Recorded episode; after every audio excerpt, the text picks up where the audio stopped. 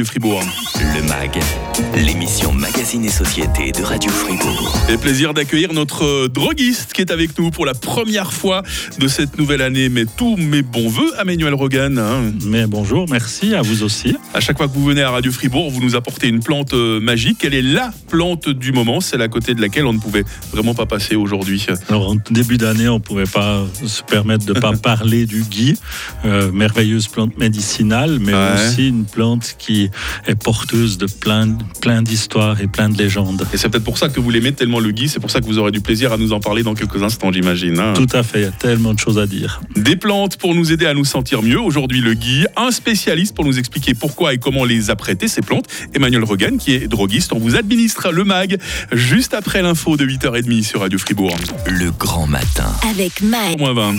Le MAG, l'émission Magazine et Société de Radio Fribourg. Avec la droguerie Rogan à Don Didier, Estavayer-le-Lac et Romont, votre spécialiste en médecine naturelle pour votre santé et bien-être.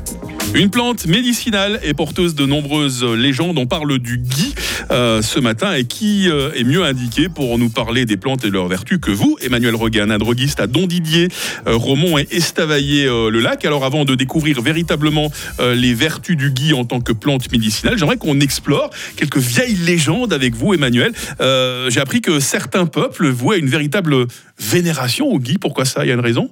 Alors c'était tout, tout, spécial de voir ce, ce gui réapparaître quand les arbres perdaient leurs feuilles.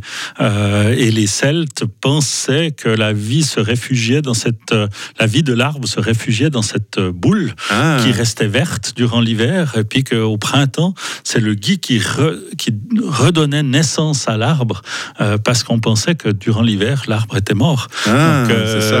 alors dès le moment qu'on avait cette euh, imagination-là, forcément, le gui est devenu symbole d'immortalité, de, de, de, de plantes qui étaient capables de tout guérir, euh, et on vou- vouait un, un culte euh, euh, frénétique au, au gui. Qu'on appelle aussi bois de la Sainte-Croix. hein. C'est joli ça comme Bois de la surnom. hein.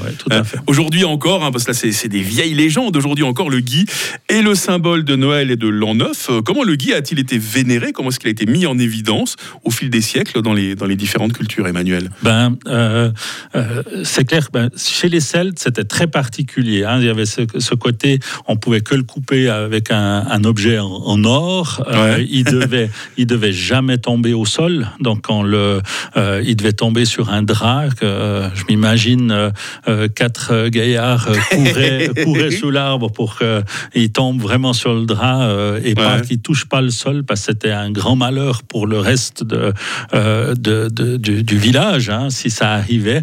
Donc il y avait plein de, croyances là, là autour.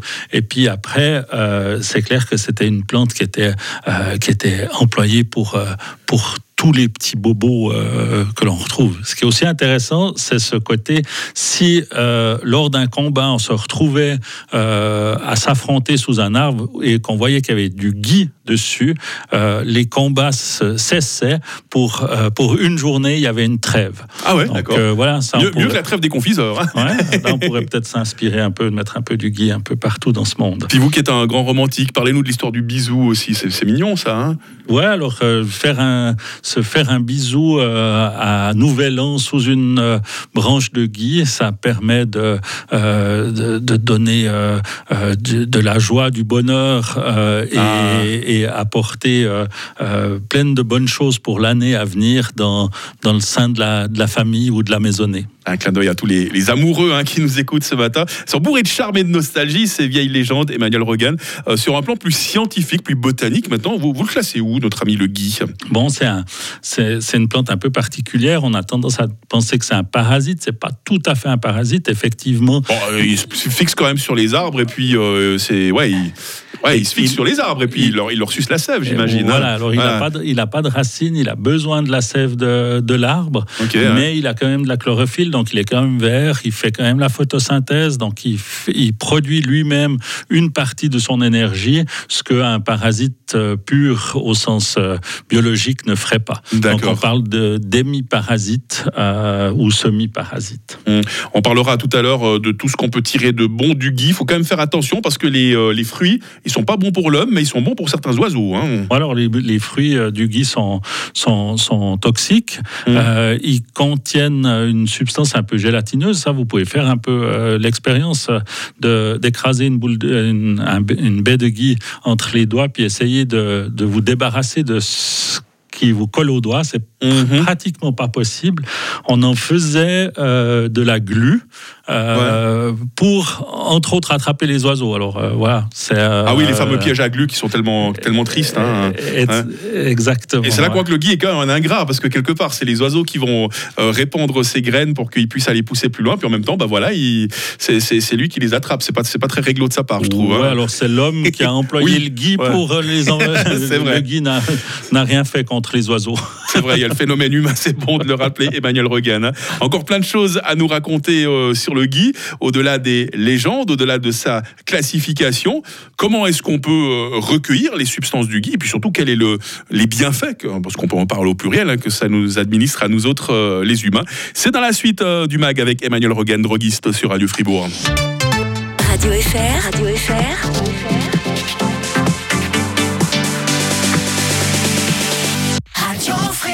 39. Le MAG, l'émission Magazine et Société de Radio Fribourg.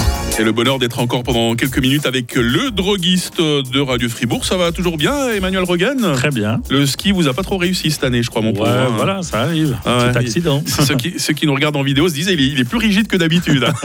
oh, je suis pas le plus souple non plus. Hein. en tout cas un bon rétablissement à vous et à votre épaule, mon pauvre. Alors, je sais pas si le Guy va pouvoir vous aider, en l'occurrence.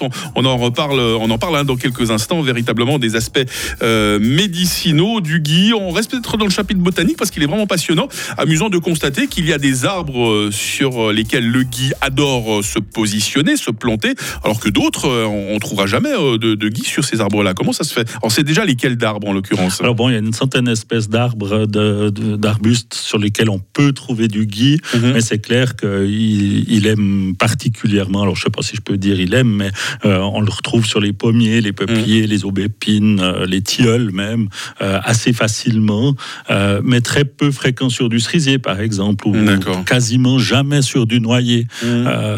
quoi, je dois dire jamais. Je pense que j'ai jamais vu du gui sur du noyer.